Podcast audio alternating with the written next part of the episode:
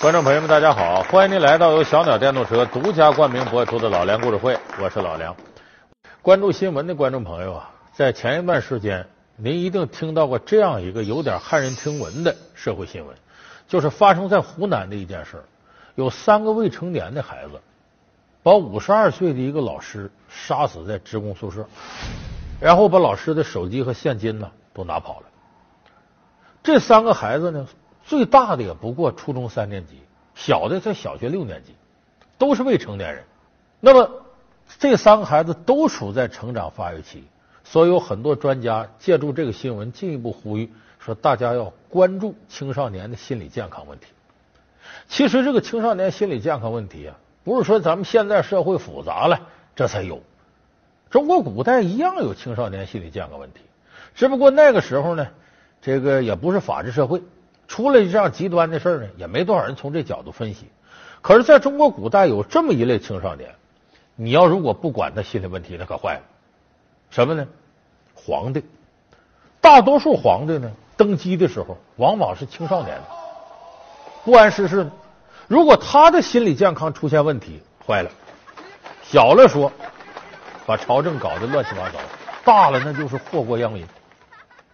那么，中国历史上不是没有这样的皇帝。今天咱们就给大伙说一个青少年时期心理健康出现重大问题的皇帝，他就是明朝出了名的木匠皇帝，哎，天启皇帝朱由校。文盲木匠只会看戏，居然也能当皇帝？少年皇帝青年早逝，什么原因让他一生来不及长大？后妈的放纵，大臣的逼迫，本是个天才，却成了失败者。老梁故事会，长不大的天启皇帝。这个朱由校呢，是万历皇帝的亲孙子，也是万历皇帝呢提前指定的皇太孙。哎，说白了，他就是未来的皇帝。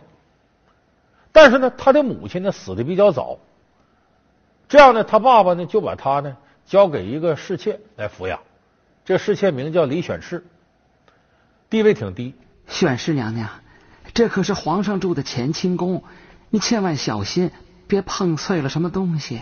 崔公公，你以为我还是刚进宫时听你教宫廷礼仪的那个乡下丫头吗？这侍妾还挺愿意抚养他，为啥呢？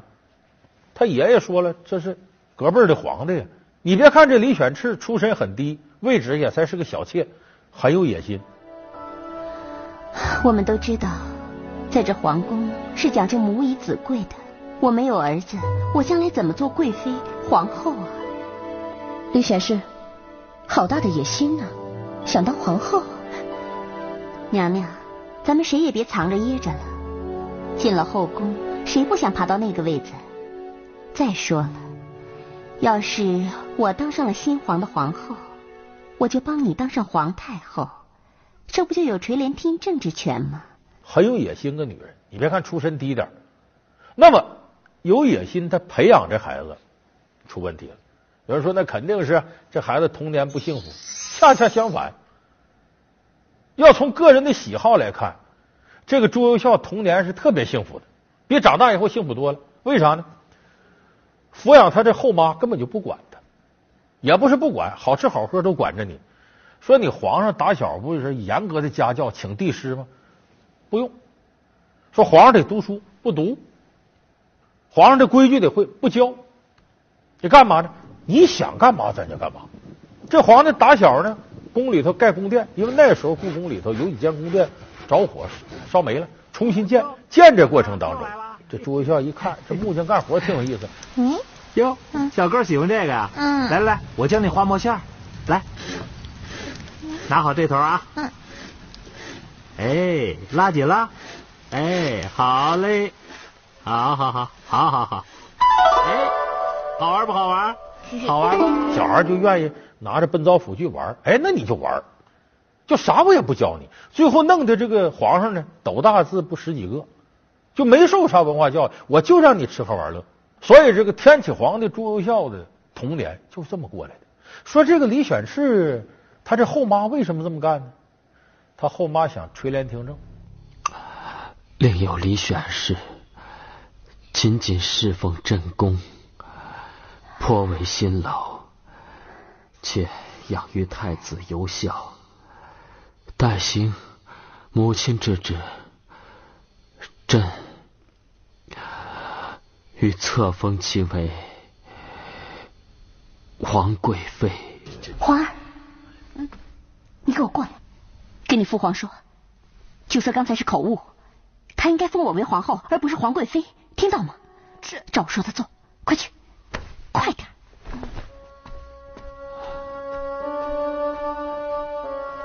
父皇，母亲说父皇口误，应该是封为皇后，而不是封皇贵妃。这这这这这这这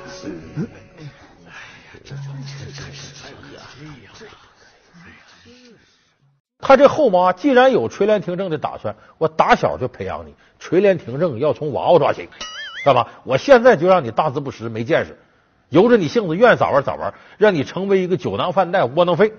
等到你当皇帝了，你啥也不懂，不听我的行吗？那么到后来，为什么我说他始终长不大了呢？这还发生了他在青少年时期一个重要的事情，什么事儿呢？这个案子叫移宫案，具体呢？咱们得也得从头说起，就是他在长到十六岁的时候，你别看他十六了，那心理年龄跟七八岁孩子一样。哎，就我后妈对我挺好，我吃喝玩乐，我啥也不管。结果到十六岁这年，突然天将降大任于斯人也，一下落他身上。为啥？他爸爸这个短命的太上皇帝朱常洛，当了一个月皇上就死了，身子骨太虚，完了又吃些乱七八糟的药，给吃死了。一直到咽气儿也没答应这李选侍说你呀是皇后，结果呢太上皇帝一死，李选侍开始耍无赖，这不垂帘听政没成功吗？自己不是皇后皇太后啊，想个办法把小皇帝呀，这不听自个儿的吗？把朱由校软禁到乾清宫里边，自己赖到乾清宫里不走。娘娘，大臣们要见太子，您不能不让他去啊！谁也别想从我手里把哥给抢走，我在哪，哥儿就在哪。不许离开我一步！妈妈，你快救救我呀！住口！我是你母亲，你什么都别怕。你们都给我听着，给我守紧宫门，不许任何外人进入正殿。乾清宫说白了，皇上皇后在这住，你不是皇后，皇上死了，你跑这干嘛来？赖这不走，还把小皇帝给软禁起来了。他身边有个帮手，谁？就魏忠贤。魏忠贤听他的，好把皇上软禁起来。结果到了登基的时候，小皇帝不露面，把朝廷这些大臣给急坏了。这大臣当时的主流是些什么人呢？咱们可能有的朋友知道，明朝时候有东林党人。哎，记得那部对子吧？国事家事天下事，事事关心，风声雨声读书声，声声入耳。说东林党人，东林党人呢，虽然固执己见，政治上也有些地方糊涂的，但是都是些想干事的人。愿意为这个天下、为朝廷负责任的人，就这些人一看，这皇上不出来哪行？一问怎么回事，让他后妈给软禁到乾清宫里，这可不行。这些大臣决定冒死闯祸。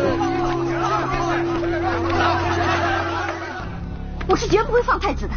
娘娘，大臣们群情激愤，守卫的太监们顶不了多久啊！一旦大臣们冲进宫来，如何是好啊？你们都给我看紧了！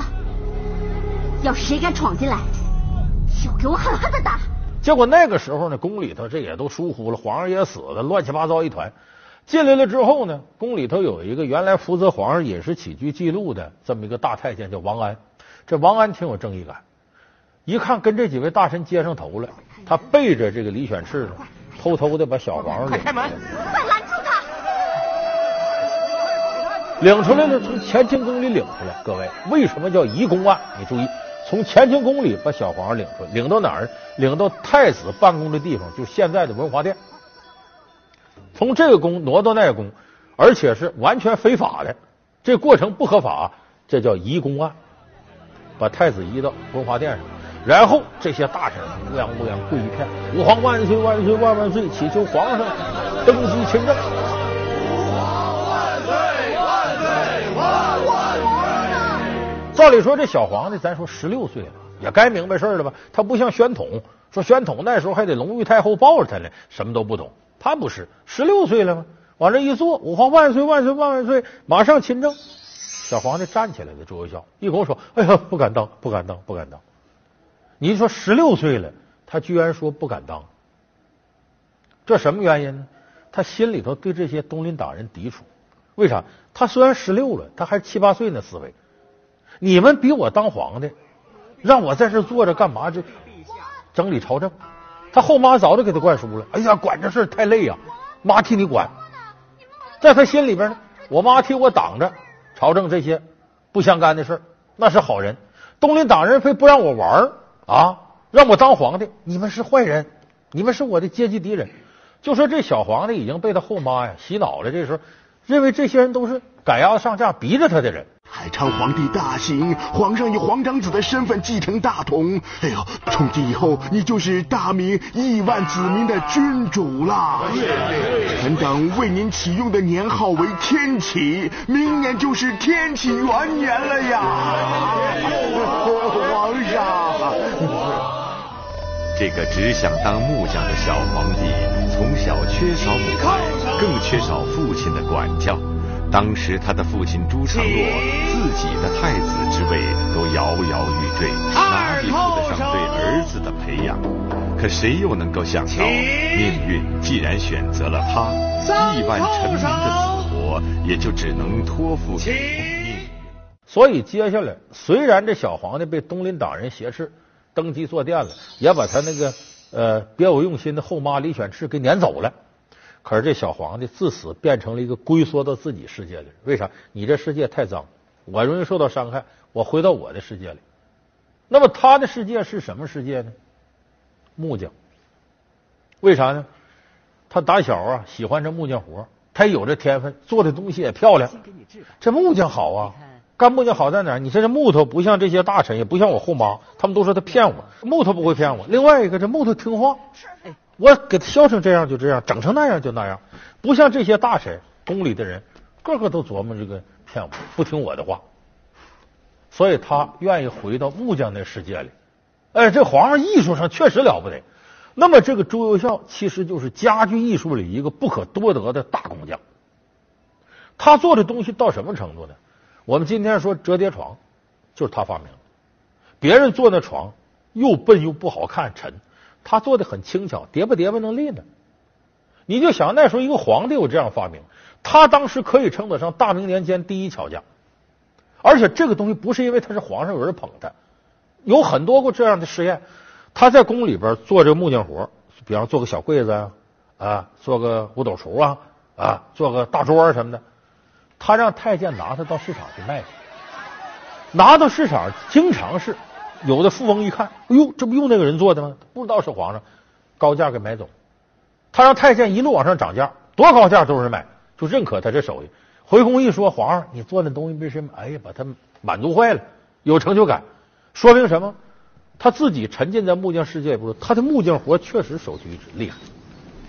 哎哎，帅哥，这个木球可是会飞的。如果你不信，我飞给你看。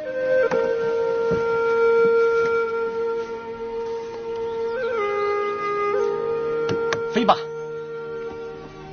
所以说，这木匠皇帝缩回到他自己的世界里，那就更加长不大了。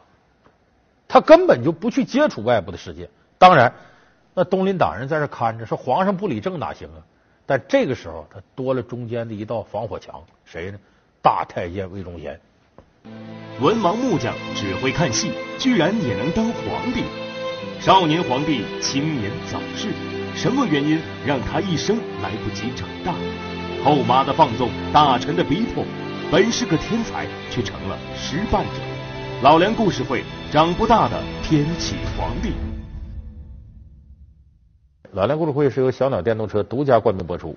这个魏忠贤呢，开始一点点掌握权力的时候呢，不是说我们说后来说大奸臣怎么怎么样，谁一开始掌管朝政的时候，也都想做出点事儿来。这魏忠贤呢，在这个万历年间就开始琢磨这些事儿。他想干点事儿，那干点事儿得跟谁一块干呢？满朝文武他一看呢，东林党人最有责任心，也有能力。哎，我跟东林党人拉拉手，咱们合伙轰轰烈烈的干点大事儿。他也想修身齐家治国平天下。可是这魏忠贤呢，自己亲自登门结交东林党人。东林党人很傲气，为啥？都是读书人，眼界极高啊！可以说看各种各样的事都觉得万般皆下品，唯有读书高。你个魏忠贤，你个太监呐！你说白了都不是全乎人啊！你跟我们掺和什么事儿？没人瞧得起魏忠贤，魏忠贤受不了，回到家里咬牙切齿，这辈子我要不把东林党人剿灭，我誓不为人。干爹，那杨连和左光斗那两个家伙都是东林党人，他们褒贬时政，攻击异己，就当天下只有他们才是正人君子。干爹，你可得跟皇上说说，不能任他们猖狂，要不然就成了朝廷的心腹大患了。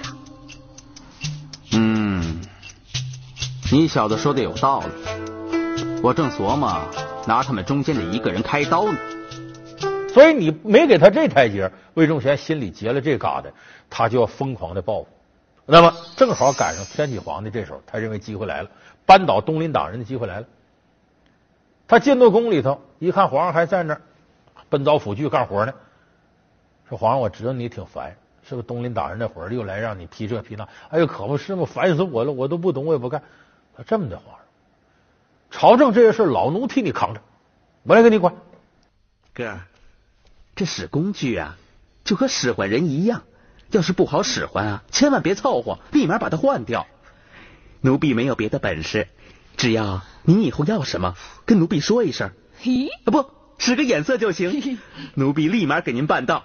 要是办不到，哥以后就别那么信奴婢了。你的忠心，本宫是知道的。这个时候，天启皇上乐坏了。哎呦，有外卿这么干，你这这大好人，你帮我扛着去吧，我可不管。我这，我我我我凳子还没坐完呢，我那棍还差个门呢。魏忠贤要的就这句话，你不把朝政托付给我吗？好，这时候自此大权在握。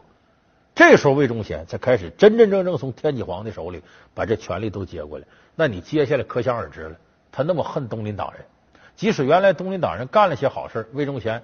恨这些也要扳倒的，嘁里咔嚓，开始祸乱朝纲，就是把东林党人呢，等于是判刑的判刑，弄死弄死，流放的流放。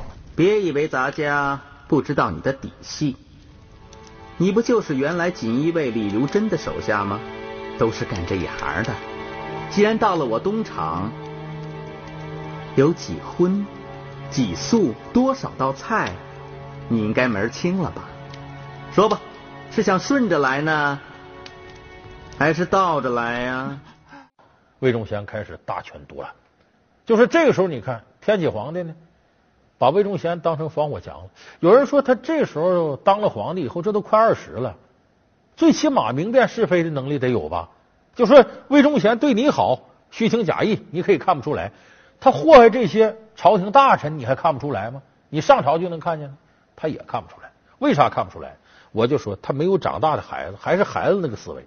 孩子什么思维？你欺负我，你就是坏蛋；你给我糖吃，你就是好人。在他心里边呢，东林党人是欺负他的坏蛋，魏忠贤是给他糖吃的好人。大臣们都为裴文忠愤不平呐。就指裴文忠是东厂提督魏忠贤提出来的，他对朕忠心耿耿，难道会有错吗？皇上是否应群臣所请，将裴文忠转交刑部审理？唉。但是问问魏忠贤再说吧。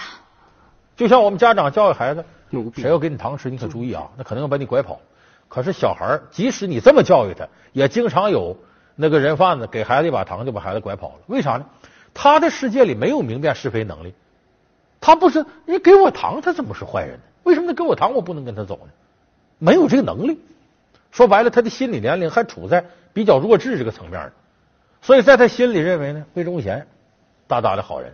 东林党人不行，所以魏忠贤就利用这个，死死的把天启皇帝攥到手里，大明的江山就这么一天一天的破败下去。当然到后来呢，这个天启皇帝没遭着好报，死也是跟魏忠贤有关。有这么一天，他二十三岁了，这个时候他多少有那么点意识了，说我也不能天天干木匠活，哎，我是不是得管管朝政的事儿？就他的那种意识，到二十三岁才觉醒。可是这时候已经晚了，为啥？一个是木匠活沉溺太久，朝廷事儿都不知道；另外一个，赶上一个自己人生当中的一个终结点。他二十三岁死的，怎么死的呢？这天魏忠贤进宫，万岁爷，万岁爷，您今天挺高兴的，奴才准备了一艘画舫，请万岁爷到西燕池去游船戏水。好啊，游船戏水好啊，正好朕这两天新抱了几个物件。到时候都运到画舫上去，好好好与魏公公享受享受。啊，万岁爷请。皇上，你看外头风和日丽，难得这么好天，北京这天不错啊。呃，咱出去游湖玩玩去。皇上说好啊，有爱卿陪着我，就这么的驾船在湖上走。哎，觉得这大船不过瘾，弄个小船吧，下去再采着荷叶干嘛，挺好的。这皇上就下小船，哪想到这时候平地起了一股贼风，呜。瞬间，这湖面哗风浪起来，吧唧，把这小船给吹翻了，扑通，皇上掉水里了。那旁边不少太监呢，七手八脚，给给弄上来吧，把皇上弄上来。这弄上来，贼风一吹，这皇上就染上病了。身子骨本来不好，这一场病没起来，最后死了。又说为什么说他来不及长大呢？二十三岁，刚有点那意识觉醒，一命呜呼死了。所以这对于魏忠贤来说呢，也是个晴空霹雳。因为这接下来崇祯皇帝上来了，就收拾他了。而且这个时候，我们说天启皇帝的死，不光是他对他悲剧一生的这么一个终结，同时他给后人带来了很多混乱的事情。什么混乱事情？这个天启皇帝一死啊，交给他弟弟崇祯皇帝一个大烂摊子。